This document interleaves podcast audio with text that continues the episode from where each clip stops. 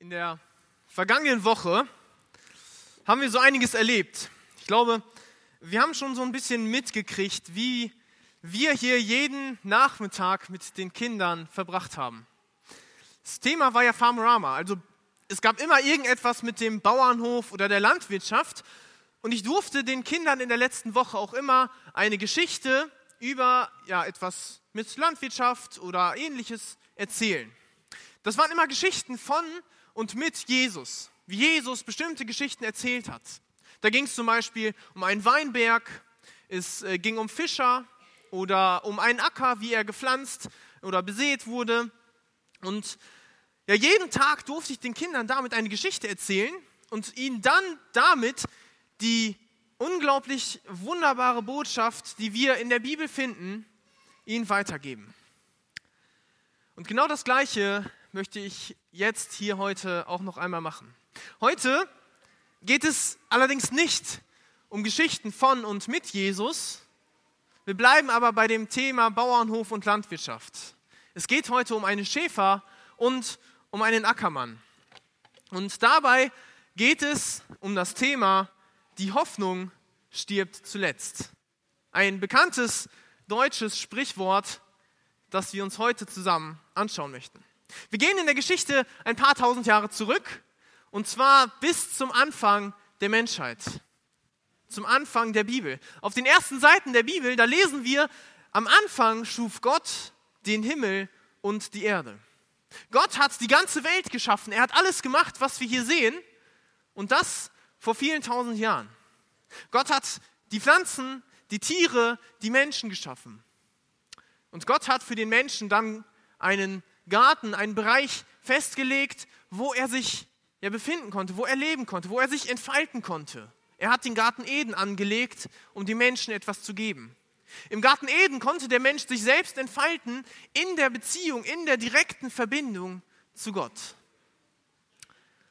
Allerdings hat der Mensch sich dann entschieden, sich selbst zu verwirklichen, ohne die Verbindung zu Gott zu suchen.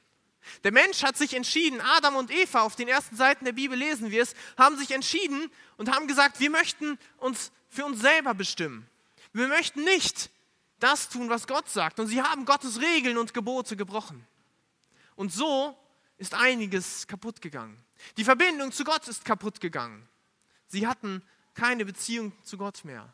Gott hat sie aus dem von ihm liebevoll angelegten Garten hinausgeschickt und sie mussten dann für sich selbst sorgen. Gott hat sie herausgeschickt wegen der Sünde, die sie getan haben. Und so waren Adam und Eva jetzt in einer neuen Lebenssituation. Sie lebten nicht mehr im Garten Gottes, nicht mehr in dieser direkten Beziehung und Verbindung zu Gott. Sie mussten sich jetzt erstmal ja, selbst zurechtfinden in dem neuen Leben, in dem sie waren. Und ich glaube, sie haben sich mit der Zeit einiges aufgebaut, was dann in der Bibel nicht direkt berichtet wird, sondern als nächstes finden wir die Geschichte, die wir uns heute zusammen anschauen möchten. Die finden wir in 1. Mose 4.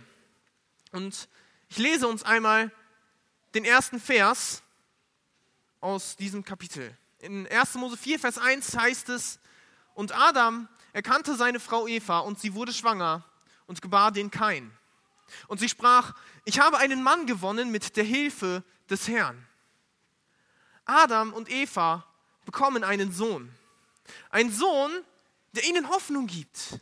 Es geht weiter mit dem Leben. Etwas Neues entsteht. Und ich kann mir sehr gut vorstellen, wie ja in ihnen dadurch eine gewisse Last abfällt, wie Freude bei ihnen aufkommt. Wir sehen bei ihnen, Hoffnung kommt auf. Sie nennen das Kind Kain. Kein bedeutet Erwerb oder Gewinn. Er ist ein, ein Gewinn für sie. Er ist etwas Neues, was entsteht. Und ich kann mir sehr gut vorstellen, dass sie sich bei diesem kleinen Sohn, den sie dort bekommen, an die Verheißung erinnern, die Gott ihnen gegeben hat. Wir lesen im Kapitel vorher, in 1. Mose 3, im Vers 15, da sagt Gott, und ich, also Gott, will Feindschaft setzen zwischen dir und der Frau zwischen deinem Samen und ihrem Samen. Er wird dir den Kopf zertreten und du wirst ihn in die Ferse stechen. Gott sagt diesen Vers im Zusammenhang des, des, des Sündenfalls. Der Mensch wird vom Teufel verführt. Und Gott sagt, ich möchte Feindschaft setzen zwischen dem Teufel und dem Menschen. Und es wird irgendwann jemand kommen, ein Nachfahre der Frau, der wird die Menschen befreien. Der wird die Menschen retten. Diese Verheißung gibt Gott den Menschen. Und ich kann mir sehr gut vorstellen, dass die Eltern jetzt dieses kleine, neugeborene Baby in den Händen halten und sich an die Worte Gottes erinnern und denken, vielleicht ist er der Retter. Vielleicht ist er diese Person, die uns befreien kann. Adam und Eva, sie hatten eine Hoffnung vor Augen. Sie sahen bestimmt das Positive. Sie haben vielleicht gesagt, alles wird gut. Gott hält sein Versprechen.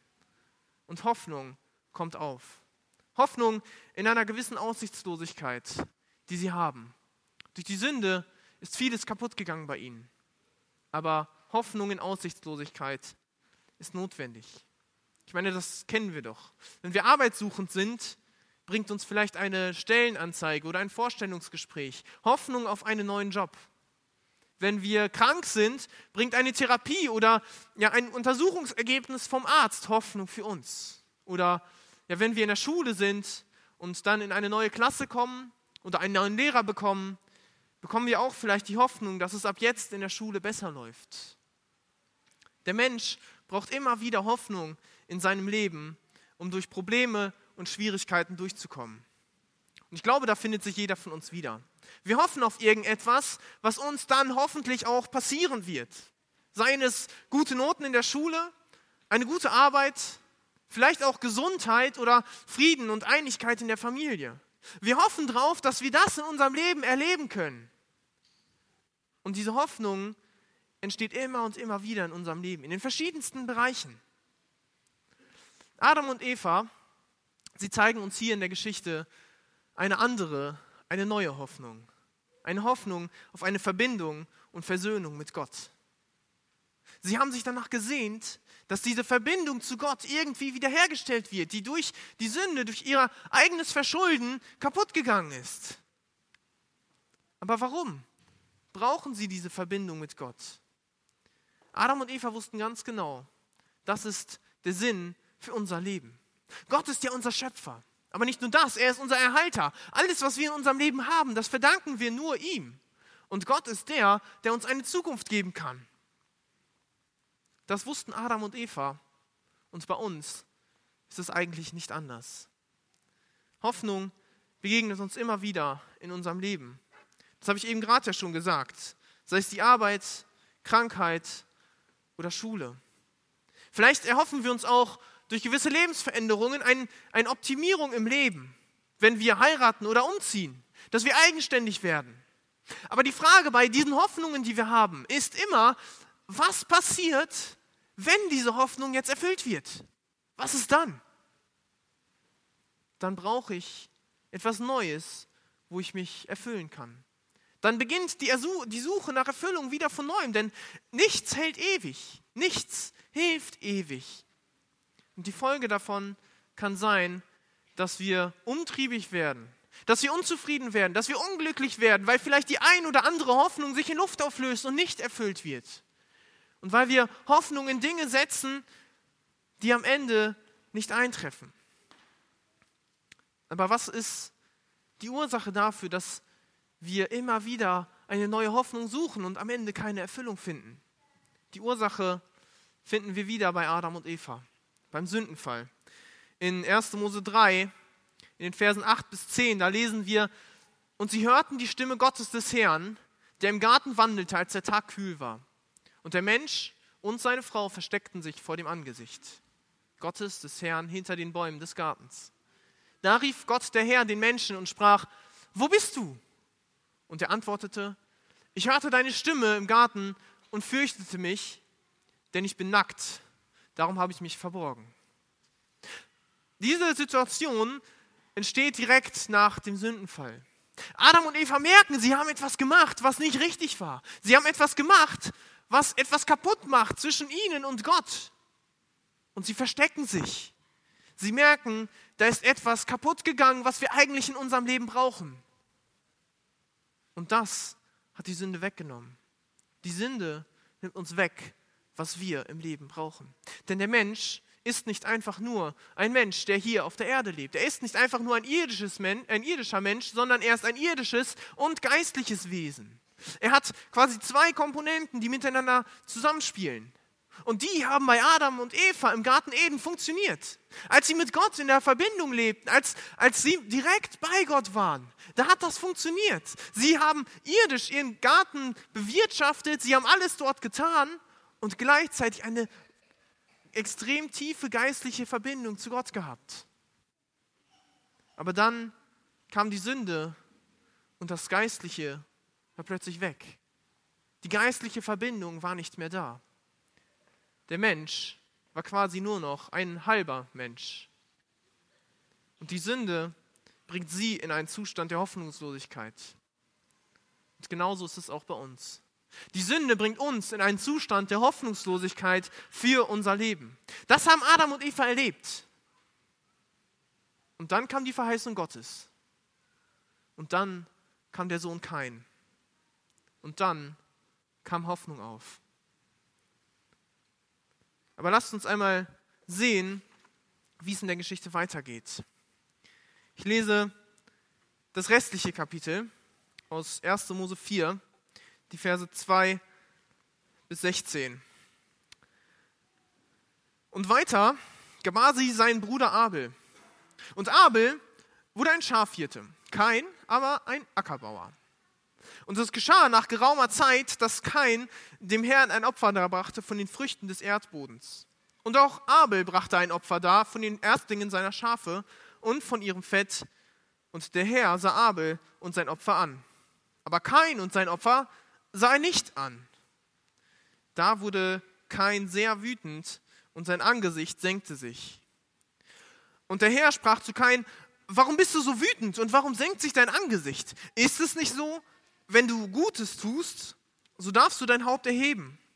Wenn du aber nicht Gutes tust, so lauert die Sünde vor der Tür und ihr Verlangen ist auf dich gerichtet. Du aber sollst über sie herrschen.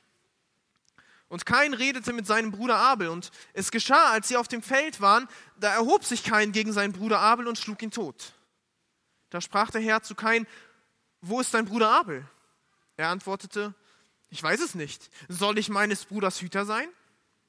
Er aber sprach, was hast du getan? Horch, die Stimme deines Blutes, deines Bruders schreit zu mir von dem Erdboden. Und nun sollst du verflucht sein von dem Erdboden hinweg, der seinen Mund aufgetan hat, um deines Blut des, und, und das Blut deines Bruders von deiner Hand zu empfangen.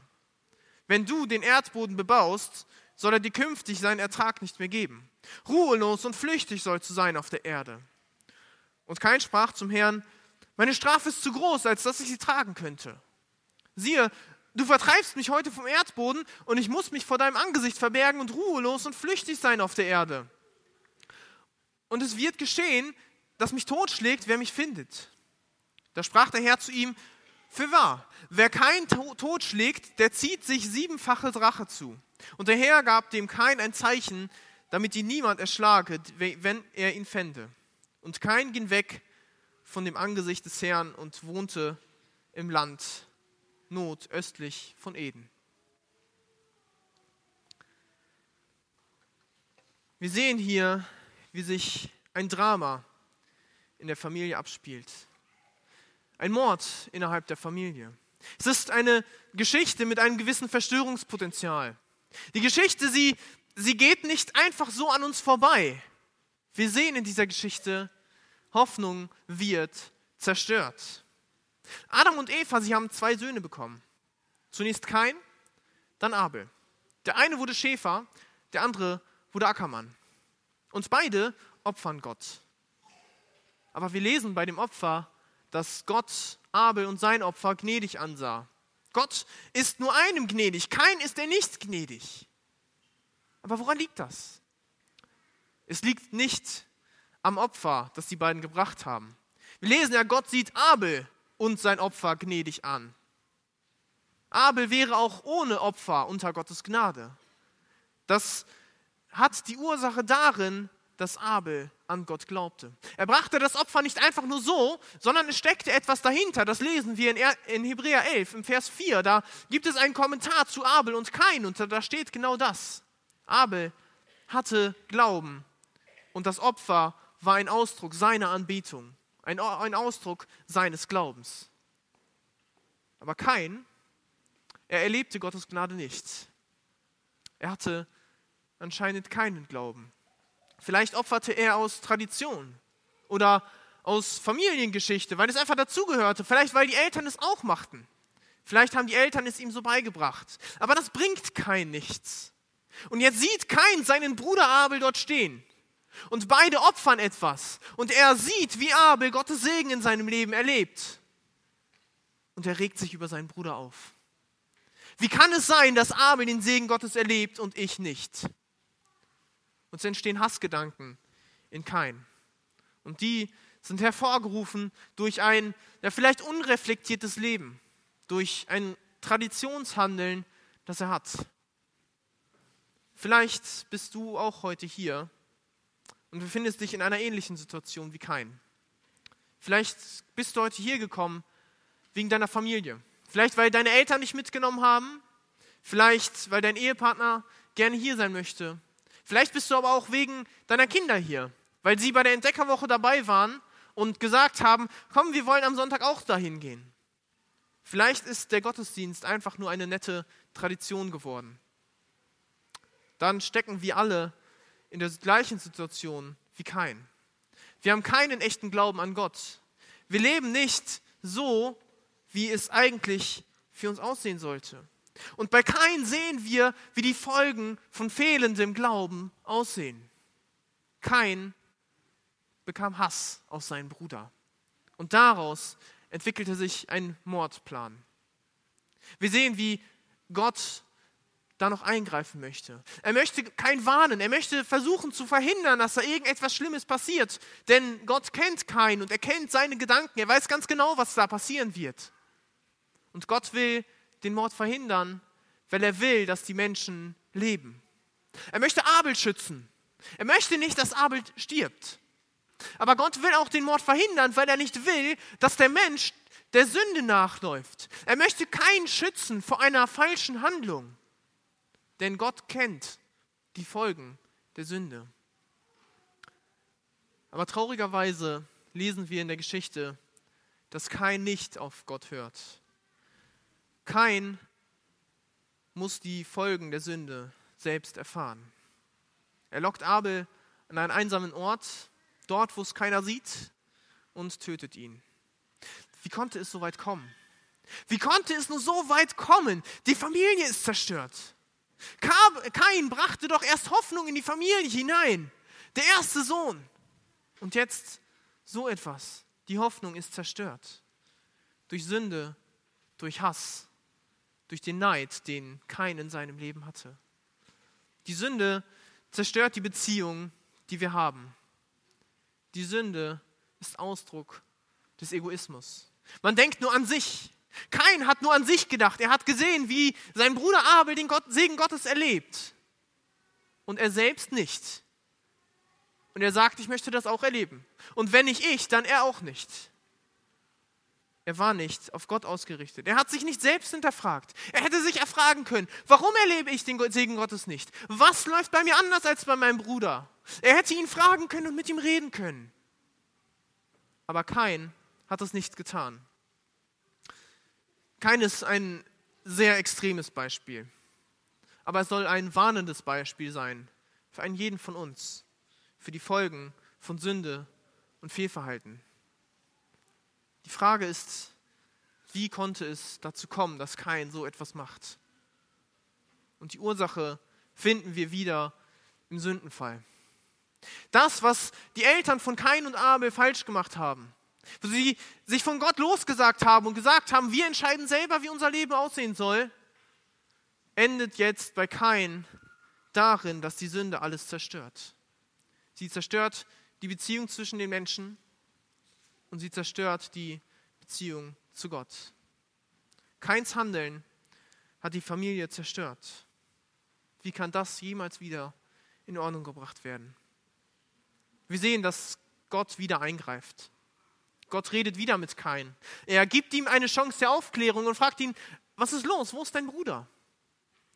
Aber Kain, er reagiert eiskalt. Gott bietet ihm die Möglichkeit der Vergebung an, aber kein zeigt kein, kein Schuldbewusstsein. Er zeigt keine Reue für das, was er getan hat. Und Gott benutzt ein Bild. Er sagt, das Blut deines Bruders schreit von der Erde auf zum Himmel. Es ist so wie, so stelle ich mir das bildlich vor, wie das Hintergrundbild in meiner Präsentation. Das Blut Abels schreit zu Gott und Gott hört es. Gott nimmt es wahr und jetzt greift er ein. Und er zeigt kein ganz genau auf, was die Folgen seiner Sünde sind. Die Folgen der Sünde für keinen sind Fluch und nicht Segen. Wir lesen in den Versen 11, 12 und 15, dass Gott sagt, und nun verflucht seist du auf der Erde, die ihr das Maul auf, hat aufgetan und deines Blut, Bruders Blut von deinen Händen empfangen. Wenn du den Acker bebauen wirst, soll er dir hinfort seinen Ertrag nicht geben. Unstet und flüchtig sollst du sein auf Erden. Aber der Herr sprach zu ihm, zunächst einmal sehen wir den Fluch, den Kain jetzt erlebt. Kain erlebt den Fluch, obwohl er doch erst den Segen bei Abel gesehen hat und das der Ursache war, oder die, der Auslöser war für seine Tat. Zunächst hat er fehlenden Segen Gottes und dann bekommt er auch noch den Fluch dazu. Aber auf der anderen Seite, nachdem keines durch seine Tat immer schlimmer gemacht hat, zeigt Gott ihm auch Barmherzigkeit. Lesen wir in Vers 15. Aber der Herr sprach zu ihm, nein, sondern wer kein Tod schlägt, das soll siebenfältig gerecht werden. Und der Herr machte ein Zeichen an Kain, dass ihn niemand erschlüge, der ihn fände. Gott zeigt Barmherzigkeit obwohl kein so etwas Schlimmes getan hat. Wir sehen aber, die Sünde zerstört alles. Kein muss weg, kein muss sein Leben aufgeben. Die Sünde hat Keins Vergangenheit zerstört. Er kann nicht mehr bei seiner Familie sein. Die Sünde hat Keins Zukunft zerstört. In Zukunft wird es auch nicht besser. Die Sünde hat die Hoffnung der Eltern zerstört. Sie haben auf einen Retter, auf einen Befreier gehofft. Und dann passiert sowas. Vielleicht kennst du das. Eine kleine Meinungsverschiedenheit mit jemandem artet in einen Streit aus. Es beginnt vielleicht mit einem bösen Wort und man geht auseinander und man hat nichts mehr miteinander zu tun. Vielleicht ignoriert man einander. Man redet nicht mehr miteinander. Das durch einen ersten kleinen Punkt. Hass kann entstehen, wenn Dinge passieren, die einem nicht gefallen. Vielleicht passiert es mit einer einzelnen Person.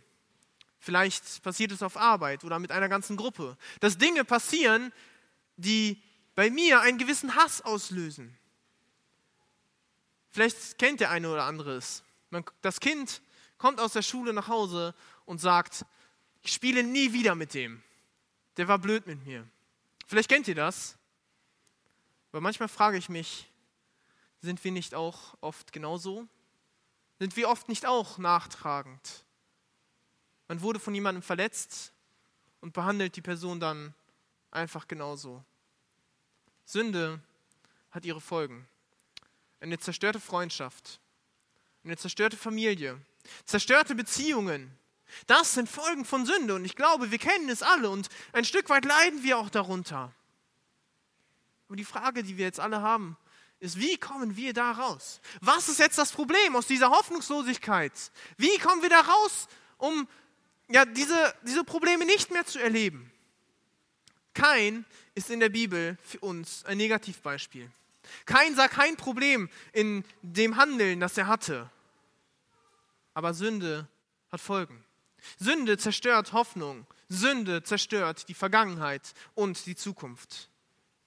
Manchmal sind die Folgen der Sünde auch schon im Leben erkennbar. Wenn die Familie sich zerstreitet, wenn eine Freundschaft in die Brüche geht, wenn man vielleicht auf Arbeit nicht zurechtkommt oder gekündigt wird. Folgen der Sünde können wir auch so schon erleben. Aber das Problem an der Geschichte ist, wir können uns da selbst nicht helfen. Wir kommen da alleine nicht wieder raus.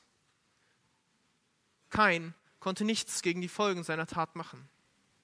Und das noch größere Problem ist, auch andere Menschen können uns da nicht helfen.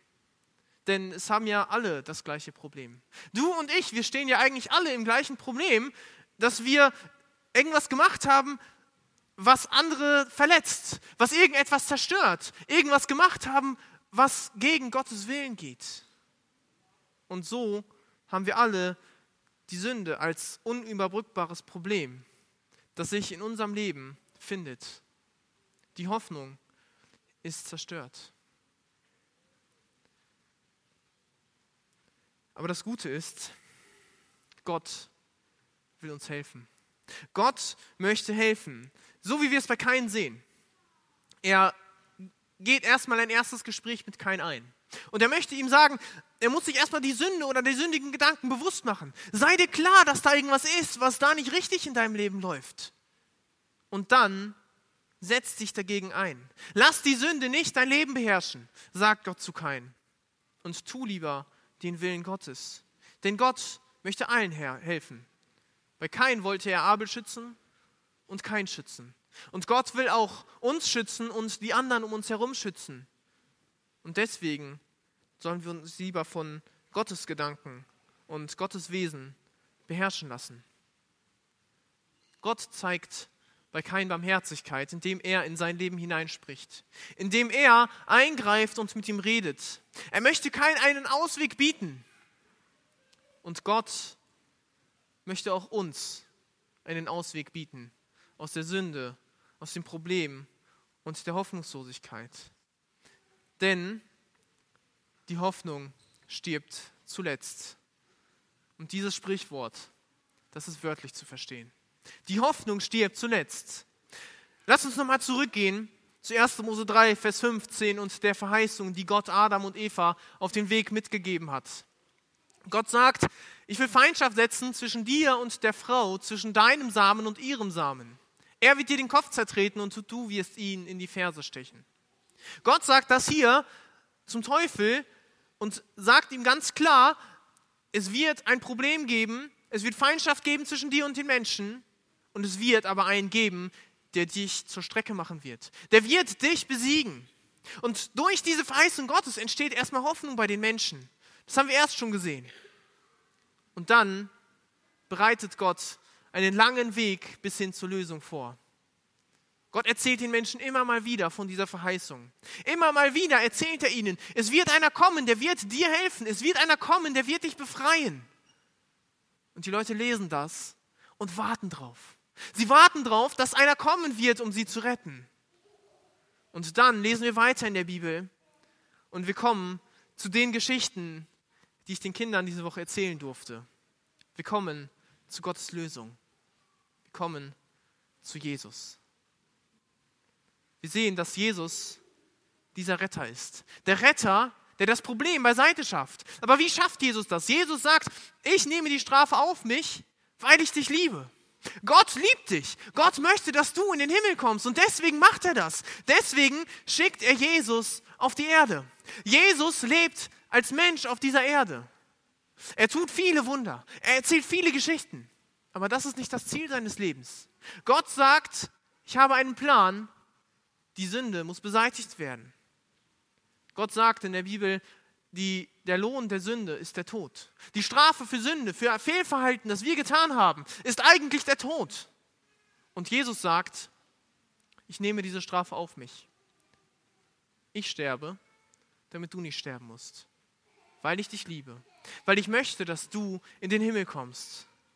Die Hoffnung stirbt zuletzt. Jesus starb. Er ist die Hoffnung. Das war der Weg Gottes für deine und meine Befreiung. Aber er ist nicht tot geblieben, er ist auferstanden, er ist ja Gott und er, er lebt auch heute und er bietet dir die Möglichkeit an, Vergebung zu finden. Er bietet dir die Möglichkeit an, das Problem beiseite zu schaffen, das Ganze wieder zu lösen.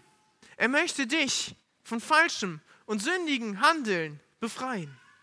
Dafür müssen wir uns natürlich erstmal bewusst machen, was ist unser Fehlverhalten, was ist die Sünde in meinem Leben? Und dann uns von Gott befreien lassen. Denn Gott kann zerbrochene Beziehungen wieder heilen. Gott kann Probleme und Schwierigkeiten in unserem Leben lösen. Und Gott kann Menschen in seinen Willen hineinbringen. In die Verbindung, wie Adam und Eva sie ganz am Anfang im Garten Eden mit Gott hatten. In so eine Verbindung möchte Gott dich hineinholen. Und diese Ver Vergebung bietet Gott dir heute an. In der Entdeckerwoche habe ich den Kindern immer wieder gesagt, dass sie die Möglichkeit haben, diese Vergebung bei Gott zu finden.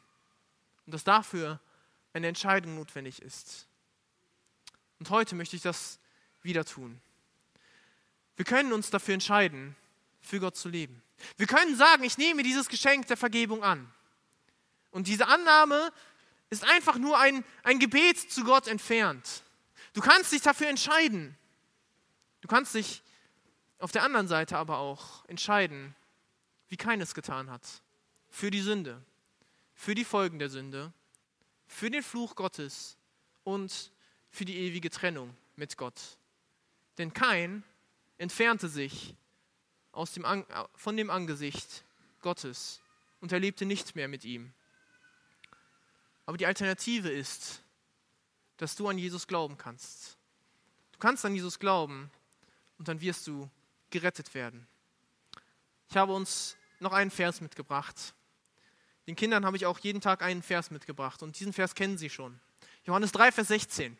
Denn so sehr hat Gott die Welt geliebt, dass er seinen eingeborenen Sohn gab, damit alle, die, die an ihn glauben, nicht verloren werden, sondern das ewige Leben hat.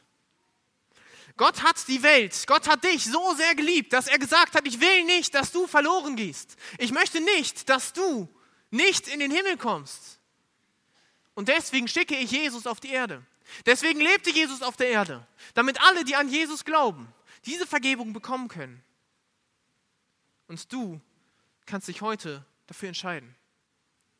Wenn du merkst, du hast dieses Problem der Sünde, wenn du merkst, das Problem, es übermannt dich irgendwie und du steckst in dieser Hoffnungslosigkeit fest, dann möchte ich dir sagen, du kannst Hoffnung bekommen. Das Problem kann gelöst werden. Du kannst dich heute entscheiden. Du kannst nach dem Gottesdienst ja hier nach vorne kommen. Du kannst mit jemandem das Gespräch suchen. Hier sind viele Leute, die dir Dinge erklären können, wenn du noch offene Fragen hast. Eine Entscheidung für Gott ist notwendig. Eine Entscheidung für Gott ist wichtig.